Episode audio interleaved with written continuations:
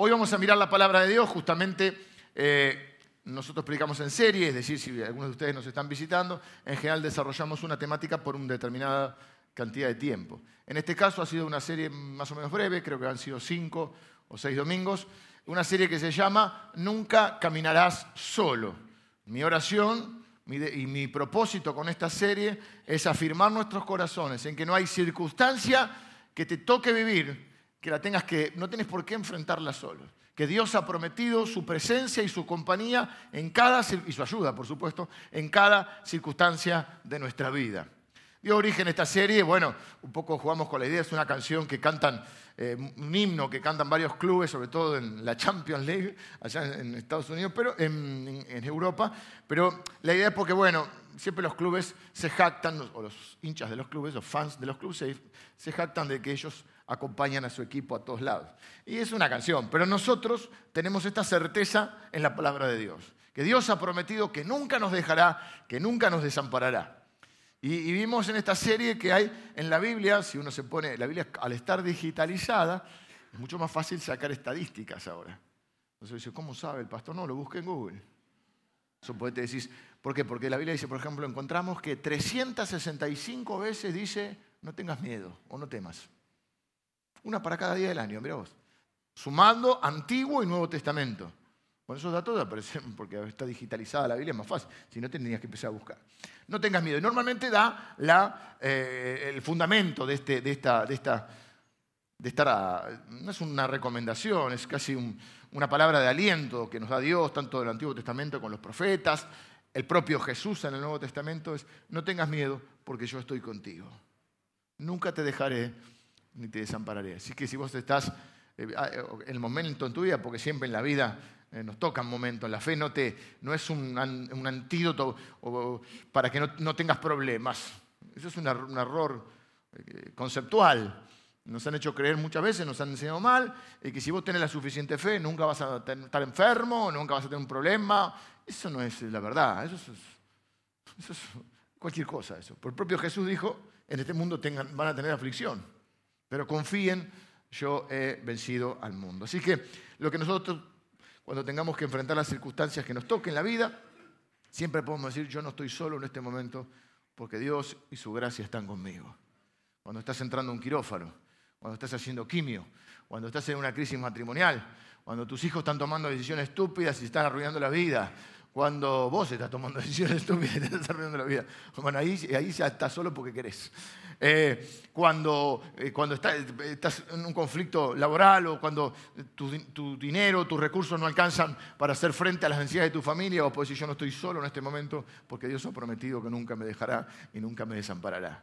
Imagínate qué, qué bendición que tenemos los hijos de Dios. Y un poco la serie esta quiere afirmar nuestros corazones. Así vimos, como si fuera la vida como un camino, vimos eh, cómo reconocer la presencia de Dios cuando nos toca atravesar un valle. Un valle son los momentos de aflicción, de angustia. Vimos el desierto, vimos, eh, eh, no me acuerdo yo, la cima, vimos la tormenta, la tempestad. Ayer hubo un encuentro de mujeres mi esposa habló acerca de cómo eh, encontrar la presencia de Dios a través de las pruebas. O habló del fuego. El fuego generalmente en la Biblia es un, la Biblia usa muchas figuras poéticas o metáforas. Y el fuego es la prueba cuando estás ahí y para ver qué hay en tu corazón. Por ahí pensabas que tenías más fe y resulta que viene algo y decir, yo que era el campeón de la fe, ahora estoy apichonado. Entonces, este, en las diferentes circunstancias. Pero hoy quiero ver otra cosa. Eh, otra cosa, sino quiero verla, mostrar o desafiarte en la otra arista de esta, de, esta, de esta afirmación. Es verdad, nunca caminarás solo, Dios camina contigo o Dios camina con vos. Pero hay una. Hay algo que es necesario y es que vos camines con Dios. Una cosa es que Dios camine con vos y otra cosa es que vos camines con Dios. ¿Cómo caminar con Dios? como tener la conciencia todos los días. De estar este, dependiendo de Dios. ¿Y qué es caminar con Dios? O caminar, este, otra forma de decirlo es caminar por fe, confiando en Dios, teniendo una relación con Dios. Entonces en esta serie, mm, eh, varios domingos yo hice mención o referencia a algunos personajes bíblicos y en varias ocasiones mencioné a Enoch. Entonces dije, bueno, si tantas veces lo mencioné como ejemplo, hoy voy a predicar de Enoch. Porque si hay algo que describe, hay muy poquita información sobre Enoch. Enoch ahora les voy a contar quién era. Pero hay algo que describe la vida de Enoch, es dice que por la fe Enoch caminó con Dios.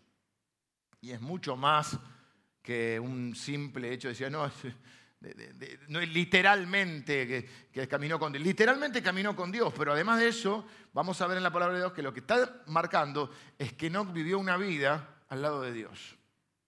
Entonces vamos a mirar primero dos pequeños pasajes de la Escritura, algunos versículos que nos hablan de Enoch y luego vamos a tener algunos pensamientos sobre esto. Primero vamos a mirar el libro de Hebreos. El libro de Hebreos es un libro que está en el, parece del Antiguo Testamento, pero está en el Nuevo Testamento. Lo escribió alguien, no sabemos quién, algunos piensan que Pablo, el apóstol Pablo, otros piensan que podría haber sido Bernabé, que era otro colaborador de Pablo, pero sí tenemos claro que era alguien que conocía bien toda la cultura del pueblo hebreo, eh, conocía muy bien el Antiguo Testamento y es un libro específicamente, luego se extiende, como toda la palabra, está eh, dirigido a gente que entiende mucho del Antiguo Testamento. Como nosotros no tenemos ese conocimiento, tenemos que eh, buscar bien qué es lo que quiere decir. El capítulo 11 de este libro, de los hebreos, a los hebreos, no de los hebreos, sino a los hebreos, es un capítulo que se conoce también como el de los héroes de la fe.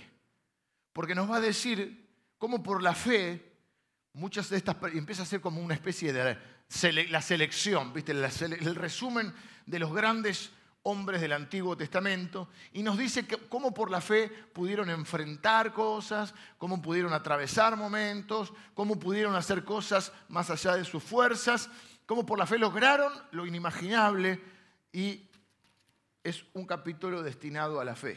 Si hay algo que tenemos los cristianos certeza es que necesitamos la fe para vivir en esta vida. Y dice, empieza el, esto no lo iba a leer, pero lo voy a leer, empieza el capítulo 11 definiendo la fe.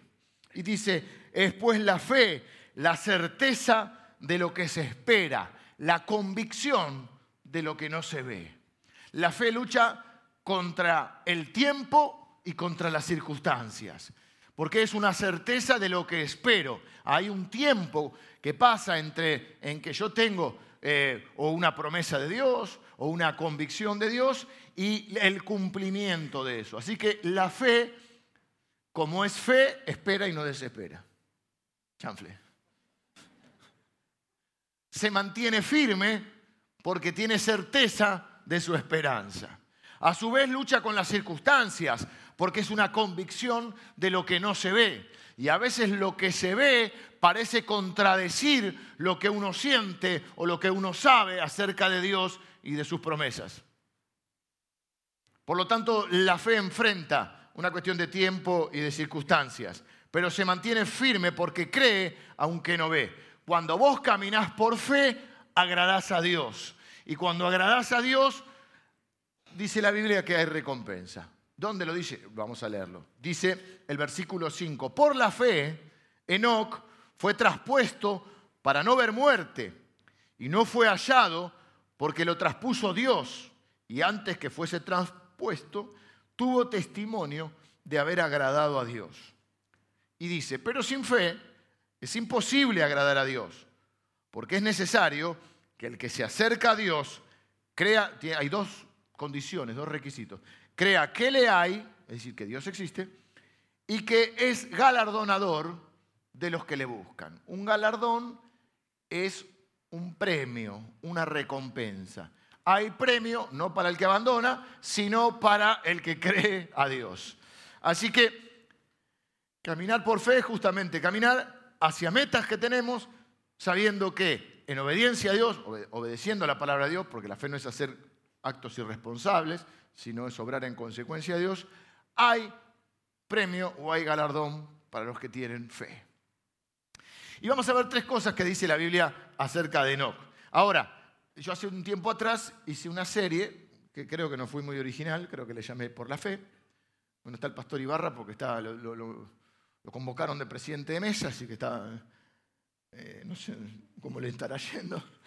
Este, y no partidario, sino presidente de mesa. Si no, todos le van a preguntar, ¿de qué partido? No, no. Lo convocaron como autoridad de mesa. Pero cuando hicimos la, eh, eh, el, pastor Ibarra, que más está al tanto por ahí de, lo que hemos predicado y todo, hicimos una serie que se llama Por la Fe y veíamos estos diferentes hombres de, Dios o mujeres de Dios que, hicieron cosas por la fe y leíamos el versículo de Hebreos donde estaba ahí y después íbamos a ver la historia. Esto es lo que vamos a hacer. Yo Enoch no prediqué en esa serie, pero lo vamos a hacer ahora. Es decir, acá dice por la fe, Enoch fue traspuesto. Es uno de los dos hombres. Es rara la Biblia. Yo entiendo que, tengas dudas. No hay problema con eso. Yo creo que la fe no es la ausencia de la duda. La fe, la fe es sobreponerse a las dudas. Y que Dios sería un Dios que no resiste preguntas. Ahora, Dios contesta cuando quiere, y la verdad es que, que, Dios sería también, qué chiquitito sería si lo podemos explicar cualquiera de nosotros.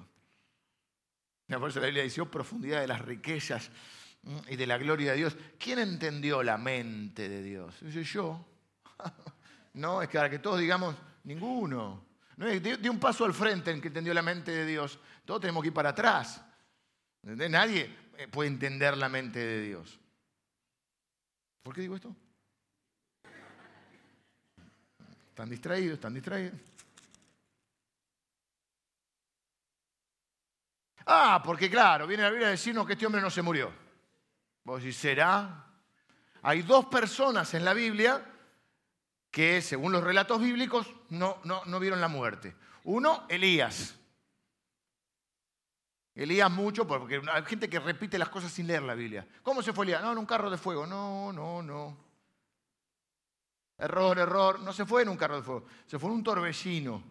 El carro de fuego los separó de la gente. Muchos se agarran, todos estos que van con los extraterrestres, todo eso. El carro de fuego era, un plato volador. Sí, he escuchado eso. Eh, usan el libro de Ezequiel también, porque Ezequiel hay una figura. Estás con Fabio Serpa. Fabio Serpa tiene razón. El carro de fuego los separa de la gente y el torbellino dice que lo lleva. Ah, es difícil creerlo, pero bueno, está en la Biblia. Y el otro caso es el de Enoch. ¿Dónde está Enoch? En el primer libro de la Biblia, en Génesis. Enoch es séptima generación desde Adán. Y en uno de los primeros capítulos, exactamente en el capítulo 5, eh, hay una especie de... La Biblia es muy, en el Antiguo Testamento, muy de genealogías. Algunas en el Nuevo hay, pero que decir, este engendró a este, vivió tantos años, engendró a este. este y no hay mucho más datos en este caso, pero de Enoch hay un par de datos que son muy, muy interesantes. Primero dice el versículo 21 de Génesis capítulo 5. Vivió Enoch 65 años y se jubiló. a los 65. Vivió Enoch 65 años y fue padre. Mira vos, ¿eh? ¿Hay esperanza para los viejitos? Vivió 65 años y engendró a Matusalem. A ella le suena Matusalén. Tiene más años que Mirta Legrand. Ah, no. Pobre, siempre se la agarran con la edad de Mirta, ¿viste? Si te portas bien, ¿cómo es? Si, no, si te portas mal, no, si, como te ven, te tratan, ¿no? algo, así era. Esa es la idea. Matusalén es conocido porque yo tiene más años que Matusalén. Es como que, porque vivió muchos años. 900 y pico. 979. O sea, mira vos. Con fe el tipo, ¿no? Entonces vivió 65 años, engendró a, a Matusalén, pero siguió viviendo. Luego vivió, dice, y caminó Enoch, fíjate cómo dice, y caminó Enoch con Dios después que engendró a Matusalén 300 años más. Y engendró hijos e hijas. Y fueron todos los días de Enoch 365 años. Qué justo, ¿no? En la Biblia no hay casualidades, ¿no? Y nadie puede, es que el que escribió Génesis estaba esperando que yo predique esto, porque 365 no temas, y ahora hay 365 años vivió este hombre. Entonces 365 nos da la idea de un año, y años nos da la idea de la vida, o sea que vivió, caminó con, con Dios los 365 años de los 365 días de su vida. Y fueron todos los días de Enoch, 365 años. Caminó pues Enoch con Dios y desapareció porque Dios se lo llevó.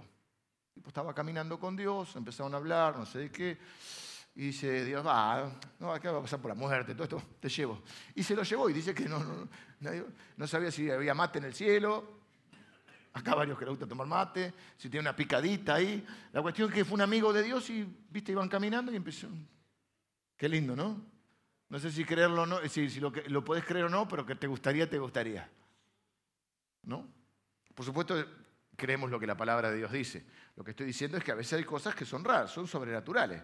Justamente por eso decimos, si Dios fuera eh, todo natural, para no sería Dios, ¿no? Entonces dice tres cosas. Primero, dice que Enoch por fe caminó con Dios.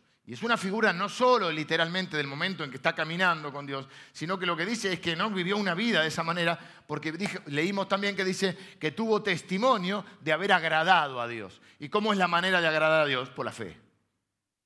Entonces, caminar no es quedarse quieto. No dice Enoch se sentó con Dios. Dice que Enoch caminó. Y esta es una figura de que la fe y la pasividad normalmente se contradicen. Es cierto, alguno puede estar en este momento recordando un pasaje que dice, estad quietos y conoced que yo soy Dios. Es cierto, hay momentos en la vida que hay que estar quieto y conocer que, esperar que Dios sobre porque hemos hecho nuestra parte. Pero lo que eh, eh, estoy seguro es, porque la por el contexto bíblico, es que nadie puede vivir una vida pasiva esperando que Dios haga lo que uno tiene que hacer. Uno tiene que hacer lo que le corresponde hacer y eso es la fe. No es la irresponsabilidad de hacer cualquier cosa por fe, sino es, responde, es una acción que responde a una palabra de Dios. Pero de ninguna manera podemos esperar que Dios haga o viva la vida que nos dio. Nos dio la vida para que la vivamos, tomemos decisiones, hagamos lo que tengamos que hacer, tengamos sueños, metas y, y llevemos una vida que honre a Dios. ¿Y qué hace Dios? Dios hace lo que nosotros no podemos hacer, esas cosas raras y sobrenaturales, pero Dios no va a hacer lo que yo tengo que hacer. Entonces, la fe es contraria a la pasividad. Hay momentos en esa vida en que hay que quedarse quietito porque ya hicimos mucho o a veces porque ya hicimos mucho desastre y entonces hay que quedarse quieto y esperar que Dios obre. Pero, por ejemplo, Jesús le dijo a un paralítico, levántate, toma tu lecho y anda. No le dice, acostate, quédate quietito ahí, espera eh, que Dios este, venga a, arreglar tus problemas. No, no, tiene que haber un acto de fe. Tiene que haber a Dios siempre, dice la Biblia, que la única manera entonces de agradar a Dios es a través de la fe. Enoch no se quedó quieto. ¿Por qué? Porque la Biblia nos enseña, el propio hermano de Jesús, llamado Santiago, que la fe sin obras es una fe muerta. Y que dice la Biblia que la fe engendra obras, engendra acciones. Así que muchos de nosotros tenemos que quitar de nuestra vida la pasividad, pensando que Dios va, pensando o creyendo mal, que tener fe es que Dios haga lo que yo tengo que hacer. Orar es una de las cosas que tenemos que hacer, pero luego de orar y buscar la dirección de Dios, tenemos que ponernos en marcha y tomar las decisiones que tenemos que tomar. A veces esperamos que las cosas cambien a través de la oración y la oración lo que hace a veces no es cambiar las cosas, sino es cambiarnos a nosotros, para que nosotros cambiemos las cosas y tomemos las decisiones que tenemos que tomar. Y a veces hay que arrepentirse de lo malo que hicimos, y no es solamente, ah, me arrepiento, no, y resarcir lo que hicimos, y, pedir perdón, y cambiar de actitud, y un montón de cosas. Y a veces hay que eh, tragar arena y seguir adelante, y a veces hay que este, eh, aguantar, y a veces hay que eh, tener una conversación difícil con alguien y decirle, esto no va más, esto este tipo de circunstancias no las tolero, etcétera. Lo que tengas que hacer. A veces hay que hacer un viraje en la vida y plantarse y cambiar de trabajo, bueno, lo que, lo que te toque hacer, ¿no? lo que es la vida. Caminar tampoco es correr. Así como la pasividad generalmente es producto del temor, porque el temor nos paraliza, hay otro mal que vivimos y que no es de este tiempo, como muchos creen, que es la ansiedad. El temor te trae pasividad. Generalmente el temor te frena, te paraliza. No tomas decisiones, no haces lo que tenés que hacer, no decís lo que tenés que decir porque tenés temor. La ansiedad te apura. O sea que el ritmo justo es el ritmo de Dios. Así como alguna gente hay que decirle, estás quieto, viste que son muy histéricos y están todo el tiempo queriendo regar y a veces sobre llovido mojado, ya metieron la pata y siguen metiendo la pata y voy a decir, para, para, para, para cálmate un poquito, estad quietos, te pones como un profeta y le dices, estad quietos y conoced que yo soy Dios. Y a otro hay que decirle, moviendo las cabezas, como decía Jordan. ¿eh? Levántate y hace algo. Come porque Dios habla muchos idiomas. O le puedes decir get up, y levántate y hace algo con tu vida, ¿no? Eh, dice la Biblia en Isaías capítulo 28, versículo 16. El que creyere, no se apresure. No es tan conocido. Seguramente les va a sonar más, algunos de ustedes, no tienen por qué conocer la Biblia, tres veces se cita este versículo de Isaías en el Nuevo Testamento. Dos veces en Romanos, creo que en 9 y 10, y una en Primera Pedro. Y las tres veces va a estar prácticamente igual con un solo cambio. Va a decir, como está escrito, citando la Biblia, muchas veces el Nuevo Testamento cita el Antiguo Testamento, como está escrito, dice, el que creyere no será avergonzado. Dice, quizá le suena un poquito más. Pues yo lo uso más ese. Pero dice como está escrito, está citando Isaías. ¿Por qué dice el que creyere no se apresure y en el Nuevo Testamento dice el que creyere no, no será avergonzado? Porque a veces cuando nos apresuramos caemos en vergüenza por imprudentes. También los, cristianos que creemos que el, el, mundo existe las fuerzas del bien y las fuerzas del mal, creemos que a veces el diablo no te puede detener, pero te puede, como no te puede detener, te apura para que te equivoques, para avergonzarte. ¿Y eso es producto de qué cosa? La ansiedad. Creemos que es un mal de este tiempo la ansiedad. Sin embargo, es uno de los temas que más habló Jesús. Jesús habló de tres, ah, eh, justamente al estar digitalizada la vida se, puede más fácil eh, hacer estadísticas sobre estas cosas. Jesús habló mucho sobre tres temas. Un tema que les va a sorprender, habló mucho acerca del dinero. Dice, no, bueno, la religión, el dinero es un negocio. Bueno, hay quien hace negocio con todo, puede hacer negocio también con la religión. Pero lo cierto es que Jesús habló mucho del dinero. Eh, habló acerca de la avaricia, que es el amor al dinero, y habló mucho acerca de la ansiedad que nos produce, mezcla con temor. Eh, si no tengan ansiedad o no estén en ansiosa inquietud, a veces se traduce no os afanéis, a nosotros nos suena en Argentina otra cosa, ¿no? no os afanéis los unos a los otros. Suena mal, pero el afán es como la ansiedad. De hecho, la Biblia dice el afán y la ansiedad. Así que ese no os afanéis, que está bien, de paso está bien que no os afanéis, En realidad lo que dice es, no estén en ansiosa inquietud, estás inquieto. ¿Por qué, ¿Por qué, van a comer o por qué van a vestir? Entonces cuando dice, no es la vida más que, eh, el, vestido y la, comida, no me acuerdo cómo dice, pero como que dice, miren los lirios del campo, Dios los viste, los cuervos, que es un, animal bien inmundo para ellos, todo, Dios lo alimenta, ¿cómo nos va a alimentar ustedes? No estén en ansiosa inquietud. Así que la ansiedad no es algo de ahora. Jesús habla entonces del dinero, mucho, habla de la ansiedad y habla del temor. Porque nos guste o no reconocerlos, reconocerlo, es una de las cosas con las que luchamos los seres humanos, es el temor. El temor, yo le llamo el falso profeta, porque el temor siempre es futuro. Vos no tenés temor de algo que te está pasando, vos tenés temor de algo que te va a suceder. Vos no tenés temor de enfermarte si estás enfermo. Estás enfermo, tenés temor de morirte, tenés temor de sufrir, puedes tener temor del dolor físico, del deterioro. Si estás sano, tenés temor de enfermar. Vos no tenés temor de perder el trabajo si ya lo perdiste, tenés temor de perder el trabajo cuando tenés trabajo. Cuando perdés el trabajo, tenés temor de que no te alcance el dinero para tu familia. O sea que el temor siempre es un falso profeta que te anuncia Apocalipsis. Por eso la Biblia dice que se contrarresta con el Evangelio, que eh, la palabra Evangelio quiere decir buena noticia. ¿Cuál es la buena noticia? Que Dios tiene planes de bien para nosotros, que Dios nos ama, que no nos va a dejar y que Él controla nuestra vida. Esa es la fe.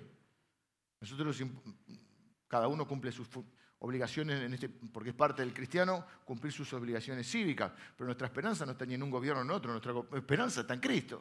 Él gobierna nuestras vidas. Así que Jesús habla entonces del dinero que no tiene nada que ver hoy, pero digo porque es uno de los temas que habla, habla de la ansiedad y habla del temor. Eh, ayer a la noche, a veces viste la tele queda prendida, estás haciendo otras cosas, llegamos, eh, en casa veníamos de diferentes lugares, porque ayer tuve que ir a un casamiento, eh, mi esposa tenía la reunión acá, mi, hija vino conmigo, mi hijo andaba por, por otro lado. Bueno, llegamos todos a casa, estábamos comiendo algo y la tele queda prendida. Generalmente en mi casa la tele es un aparato que transmite fútbol o deportes. Salvo cuando está mi hija o mi esposa que transmite Netflix. Todos, viste, yo menciono la serie y te dicen, este hombre mira serie todo el día. No, no, yo miro medio capítulo de un pedacito y mi hija me cuenta, no, estoy viendo. Después voy, o sea, nunca vi una serie completa. Y la que no se la invento, se la pregunto a mi mamá. Me dice, ¿vos querés saber una serie? Mi mamá viene en la mañana, eso sí. Tenés que venir al segundo. Si querés saber alguna serie, te venís, mi mamá está sentadita ahí, eh, en su sillita especial, sillita de ruedas, viene y vos le preguntas de la serie que quiera y ella te habla de Peaky Blind, de los vikingos, la chica del cable, lo que vos quieras. Bueno, bueno, estaba la tele ahí y estaba, eh, este, que es como Mirta Legrand, pero canoso, el del Canal 11, no me Kuznetsov. Y dice, en un momento trae, también una cena, trae como una, una cosa así con rueditas, un recipiente así con fuego. Y dice, bueno, cada uno va a quemar algo acá. Se armó acá fumata. Y todo le da una tarjetita, como no hay tiempo en la tele, pero ¿qué quemaría? Entonces, viste, vos decís, bueno, quemo el pasado, quemo esto, no. ¿Sabes qué me llamó la atención? Y, y, presté atención y estaba justo y le digo a Lili, mi esposa, fíjate que todos los que estaban ahí quemaron un temor. Tenías que quemar algo que querés desterrar de tu vida, ¿no? Y todos era un temor. Uno tenía temor a no poder vivir de lo que le gusta, que es la música. El otro tenía temor a las enfermedades. La otra tenía temor a, volar, a los, aviones, igual que Emilio. Eh, todos tenían algún temor. Y nos gusta no reconocerlo. En la vida, en cada etapa de la vida, tenemos temores. Y siempre están relacionados con cosas del futuro. Porque el temor es ese falso profeta que viene a decirte que te va a ir mal. Y lo tenemos que contrarrestar con la verdad de Dios que nos dice que Dios tiene planes de bien. Así que caminar con Dios es, no es estar quieto, no es eh, correr. ¿Qué pasa cuando corremos? Como una figura, es como, la Biblia hace como que, una figura de que cuando uno dice, Jesús, que es tan profundo el cambio que Él produce en la vida de las personas, que cuando uno conoce a Dios, conoce a Jesús, nace de nuevo. Como una nueva vida, es una nueva persona, dice, y las cosas viejas pasaron. Y esa nueva persona tiene una nueva visión de la vida, tiene una nueva óptica, una nueva perspectiva, un nuevo corazón, una nueva mente, y tiene que comenzar a crecer. Y dice que el alimento espiritual para nuestra vida es la palabra de Dios. Ese alimento produce que crezca nuestra fe, que crezca nuestra comprensión de Dios, cómo actúa Dios, eh, cómo se relaciona conmigo, Y que el alimento es la palabra de Dios. El apóstol Pablo dice en un momento, les di de comer comida sólida, pero no estaban preparados, así que, ¿por qué? Porque un bebé que hace, primero toma leche, después come la papilla, después come el alimento sólido. Entonces, en esa figura del, cristiano creciendo interiormente como, como una nueva criatura, a veces en nuestra ansiedad hacemos lo que hacen los chicos, que cuando quieren algo, se sueltan de la mano del padre, la madre o el abuelo o del, mayor y van tras lo que quieren atolondradamente. Y normalmente, ¿qué pasa? Y se caen, se tropiezan. Y digo, te dije que no te sueltes de la mano. Esa es la figura de aquellos que quieren correr ansiosamente sin poder ir de la mano de Dios o confiando en que Dios lo hizo todo hermoso en su tiempo. No se sentó con Dios, no corrió con Dios, Caminar tampoco es número tres, tampoco es saltar. Hay muchos cristianos que andan a los saltos. Tienen una necesidad, vienen Dios, tengo esto, Dios les ayuda, los bendice, se van, vuelven. La vida espiritual es una especie de montaña rusa emocional y espiritual. Un día están en las nubes, adoran al Señor, no sé cómo me amaste, y otro día dicen, no me ama. ¿Eh? Y esto sucede porque mucha gente vive de evento en evento, en vez de vivir un proceso con Dios. Esos son los eventos, momentos de nuestra vida. Vamos cuando nace nuestro hijo, cuando toma la comunión, o cuando se bautiza, cuando nos casamos, cuando estamos enfermos, cuando pasa algo, o nos agarra un rapto de, de, espiritualidad un tiempo y vamos un tiempo, o vamos a un campamento, o vamos a un congreso, o vamos a una conferencia, y siempre andamos de evento en evento buscando que nos inflen un poco la fe, porque después nos vamos desinflando. Otros viven de domingo en domingo, casi vienen todos los domingos, sino de domingo cada 15 días, y en la semana se van desinflando. Entonces alguna iglesia pone una reunión el miércoles para inflar un poco, ¿viste? La fe. Todos necesitamos en un momento una motivación, una palabra de Dios, pero no se puede vivir de evento en evento. Por eso los lo, cuando en época de pastores jóvenes, los líderes jóvenes, a veces que hacen, vamos a meter un campamento para inflar un poco, están medio pinchados. No está mal los eventos, ¿no? no tengo problema con eso. Todos necesitamos cierto, eh, cierto tipo de evento. Porque nuestra expectativa es distinta. Dios es el mismo, pero nuestra expectativa cambia. Cuando vamos a un retiro, un evento, vos vas preparado, con expectativa de que Dios sobre. Pues bueno, se puede vivir la vida cristiana así. Dios es más un Dios de procesos que de eventos. Dice que el que comenzó en nosotros la buena obra la va a terminar. Pero hay cristianos que vienen a los saltos. Y por eso no, no logran estabilidad. Que justamente, ¿qué es la estabilidad? Una característica de la madurez. Pero eh, Enoch no andaba a los saltos.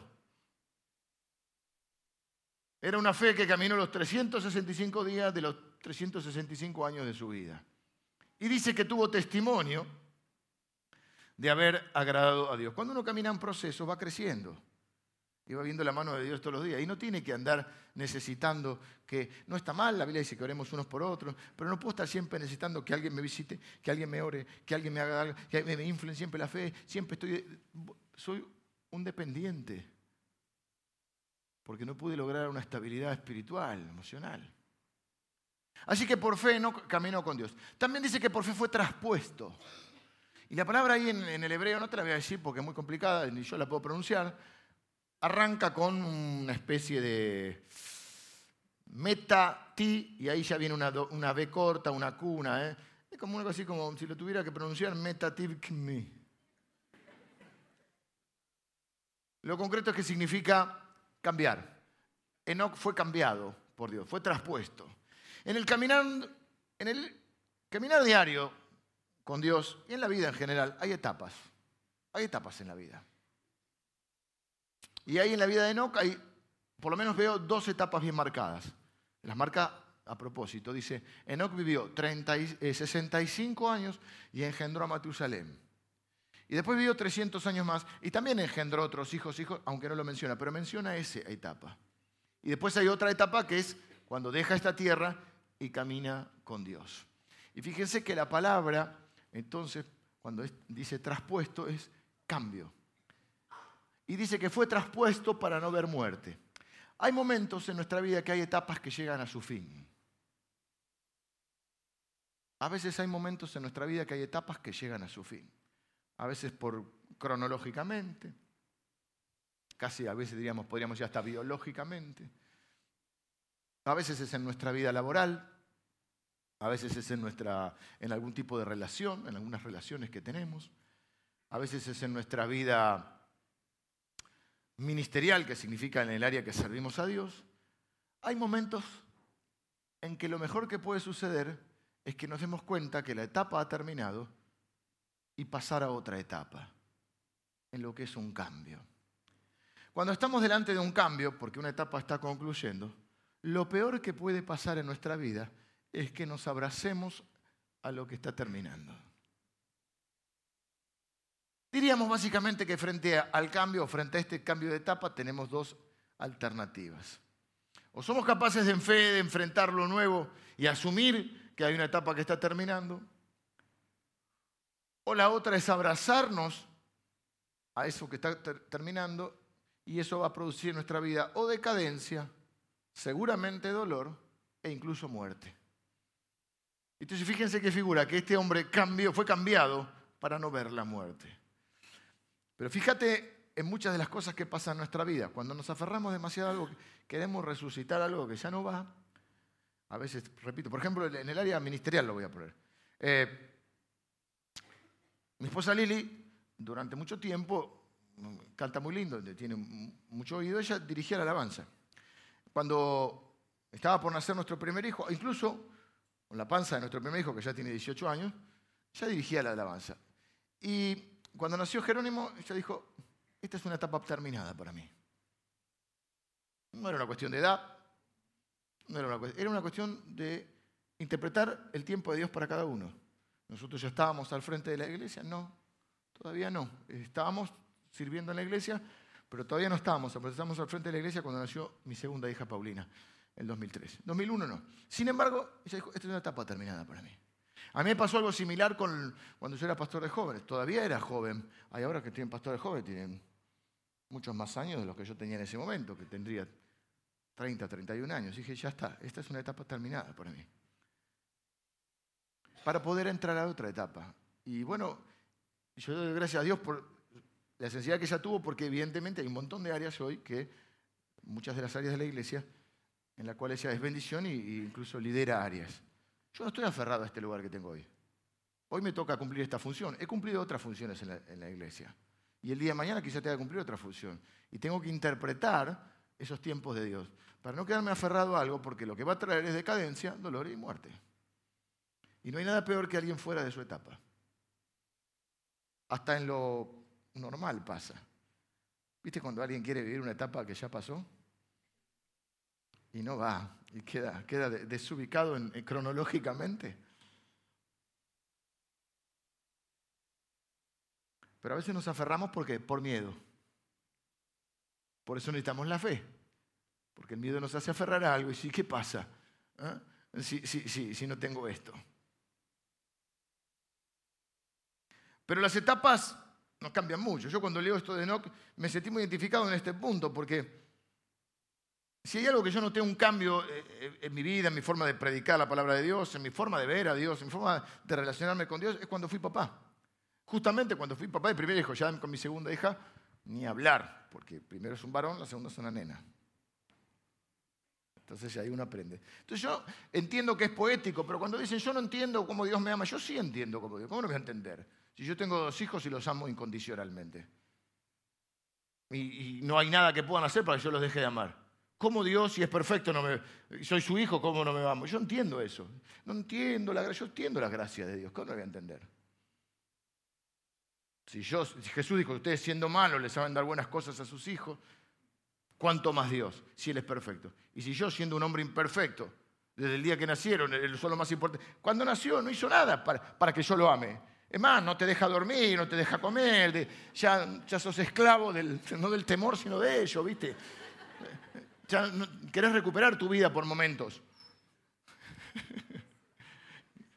Uy, está mi hija por ahí. El momento que nace, lo único que hicieron fue nacer. Y a partir de ahí se transforman en las personas más importantes de tu vida. por lo menos en mi caso. y los amas incondicionalmente. ¿Cómo no voy a entender a Dios? ¿Qué hice yo? Nacer a la fe, nada más. Y Dios me ama. Porque no me aman porque yo soy bueno, me aman porque Él es bueno y porque Él es Dios y porque es mi Padre. Así que yo entiendo, eh, entiendo las figuras poéticas de las canciones que dicen, yo no entiendo que Dios me ama, yo, a pesar de que yo soy malo. Sí. Yo le dije a mis hijos, soy chiquitos, no hay nada que vos hagas para que yo te deje de amar. Nada. Así que te cambia la cabeza. Entonces me cambió la cabeza para predicar, porque entonces ahora puedo predicar del amor del Padre de otra manera. No estoy diciendo que alguien que no tenga hijos no pueda predicar de esta manera. Pero a mí me cambió la forma de predicar, porque antes yo lo veía a Dios quizá como el Dios al cual servir, pero esta, esta cosa de, de Padre, de comprender justamente la gracia o el amor incondicional, fue a partir de la paternidad. Y evidentemente fue una etapa en la vida también de Enoch. Para enfrentar los cambios necesitas fe para ser traspuesto, para ser cambiado, para no aferrarte a la etapa anterior, anterior y atreverte a creer que Dios tiene algo mejor por delante. Ahora, tampoco se trata de cambiar por cambiar, porque a veces se hace elogio del cambio. El cambio en sí no es ni bueno ni malo, es un cambio. Se trata de cambiar en base a una interpretación de los tiempos de Dios en la vida de uno. Y, dice la Biblia que, que antes de ese último cambio de Enoch, antes de ser traspuesto, tuvo testimonio de haber agradado a Dios. Este ya es un pensamiento que, quizá compartan, que al, leer la vida de Enoch nos da la idea de que en cada etapa él agradó a Dios. Por eso tuvo testimonio de haber agradado a Dios. Quiere decir que el desafío para nosotros es agradar a Dios en cada etapa en la que estamos. Y yo pienso que a veces no cambiamos de etapa, queremos terminar una etapa, pero no podemos cambiar porque Dios dice, primero agradame en la etapa que estás. Para poder tenerte buen testimonio en cada etapa de la vida, las buenas, en las malas, las que nos toque. estaba una, me presentaron gente del casamiento, me presentaron una señora mayor, arriba de 80 años, Y dice, yo tuve que enfrentar un caso, una, mujer de fe.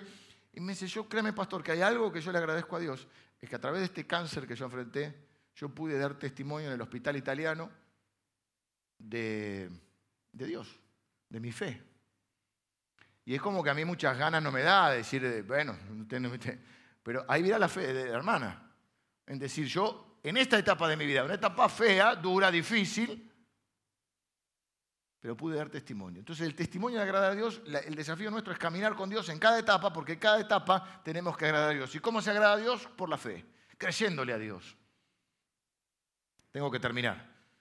Por eso dice la Biblia que por la fe Enoch, este, como tuvo fe, agradó a Dios, porque dice que sin fe es, es imposible agradar a Dios. Vengan los músicos, ¿sabías que vamos a hacer un juego de palabras? Porque si no se va a entender mal. Dios tiene una debilidad, no como tal, no como la entendemos nosotros. La debilidad de Dios es cuando encuentra a alguien que le cree. Porque Dios está acostumbrado a que la gente no le crea. Entonces cuando encuentra a uno que le cree, Dios lo premia. Dios bendice a todo el mundo, pero hay un premio para los que le creen. Por eso dice que son necesarias dos cosas en aquellos que se acercan a Dios. Número uno dice que crea que le hay. Y número dos, que es recompensador o galardonador de los que le buscan. Porque hay mucha gente que no le cree. El caso más, concreto en la Biblia es Abraham. Dice la Biblia que Abraham le creyó a Dios y le fue contado por justicia. Es decir, Dios lo consideró justo por la fe. A veces me preguntan, ¿cómo se salvaban en el Antiguo Testamento? Por la fe. Siempre es por la fe. Y dice la Biblia, por la fe, Abraham le creyó a Dios y le fue contado por justicia, porque Dios está acostumbrado a que nadie le crea. Y cuando encuentra uno que le crea, dice, este, a este lo voy a bendecir.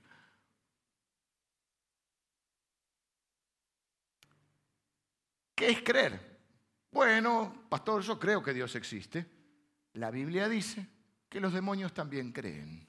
Así que cuando decís, la fe es creer en Dios, estás al nivel de los demonios, estás hecho un demonio. Es más, la Biblia dice que los demonios creen y tiemblan. ¿Por qué tiemblan? Porque reconocen el poder de Dios.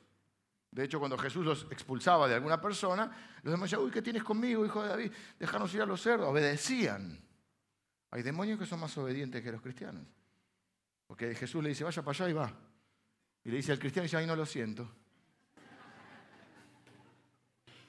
Yo no creo eso, porque mi interpretación bíblica es otra. Ah, Así que la fe no es creer que existe porque cuando llegas ahí estás en modo demonio. Tampoco es creer que Dios tiene poder, porque los demonios creen y tiemblan. O sea que cuando vos crees que Dios existe y tiene poder, estás en un modo demonio tembleque. ¿Qué es la fe? Es creer que Dios existe, es creer que tiene todo el poder y es creer que Dios me ama. Es creer que Dios quiere bendecirme, que no es un viejo que está para castigarme, sino que es un Dios que está para premiarme cuando yo le creo. Ahí entonces ya dejo de ser un demonio para pasar a ser un hijo de Dios. Tal vez los golpes de la vida, la herencia, la realidad argentina, las traiciones de algunas personas en las que confiaste, te hicieron una persona escéptica, negativa, eh, que espera lo peor, que le cree al falso profeta del temor, pero Dios quiere recompensar a aquellos que le creen. Dios no quiere que vivas esa vida escéptica. Pero sin fe es imposible agradar a Dios. La pregunta final es, si vos crees que Dios existe, y si crees que tiene todo el poder, y si crees que te ama, por lo cual quiere bendecirte, ¿por qué estamos tan asustados o tan ansiosos cuando, algo, cuando tenemos que enfrentar algo? Si Dios, si vos decís, yo creo que Dios existe, yo creo que tiene todo el poder y creo que me ama, ¿por qué estamos tan asustados? No es lo que Dios quiere para vos. No quiere que le creas al falso profeta del temor, sino quiere que le creas a Él. Y Él dice, yo quiero bendecirte. Tengo pensamientos de bien para vos. Para darte un futuro y una esperanza. Pero sin fe no se puede agradar a Dios. Dios camina con vos. Vos tenés que caminar con Él. Y caminar con Él significa caminar por fe. Creyendo estas cosas de Dios. Quisiera terminar orando por todos ustedes. Y les dejo este salmo. El Salmo 56.9 dice, esto sé. También se puede traducir como una cosa sé, que Dios está por mí. Y si Dios es por nosotros, ¿quién contra nosotros? Si no nos negó ni a su propio Hijo, ¿cómo también nos dará con Él todas las cosas? Señor, te doy gracias por tu palabra. Tu palabra es verdad. Señor, nosotros queremos caminar contigo todos los días de nuestra vida. Y queremos tener una vida que traiga honor a tu nombre y a tu reino. Queremos tener testimonio de haberte agradado, Señor, en esta vida. Así que te pedimos que tu palabra se implante en nuestro corazón y produzca esa fe, ese alimento espiritual, para que produzca esa fe en nosotros, para poder abrazar lo nuevo que viene en nuestra vida y dejar atrás aquellas cosas que están trayendo dolor, decadencia y muerte. Señor, no decimos que el cambio es un cambio por sí, sino los cambios que tú quieres hacer en nuestra vida. Pero Señor, antes de esos cambios, en cada etapa de nuestra vida, queremos poder tener testimonio de que te hemos agradado, de que te hemos creído, Señor. Señor, hay tanta gente que no te cree, nosotros queremos ser de los que te creen. Y sabemos, porque lo dice tu palabra, y tu palabra es verdad, que hay premio, hay recompensa para los que creen, que existís y que sos galardonador o premiador de los que te buscan. Señor, creemos que todo el poder es tuyo y creemos que nos amas de forma incondicional incondicional, de forma perfecta, completa y eterna. Mucho más que lo que puede hacer un padre o una madre por sus hijos. Señor, como dijo el rey David, aunque mi madre y mi padre me dejaran, el Señor no me dejará. Gracias, Señor, por estas preciosas y grandísimas promesas que hay en tu palabra para nuestras vidas. Las recibimos y las creemos. En el nombre de Jesús, oro por cada uno de mis hermanos y sobre todo por aquellos que están atravesando alguna dificultad, Señor, para que ellos puedan reconocer tu presencia en cada momento de sus vidas. Oramos en el nombre de Jesús. Amén.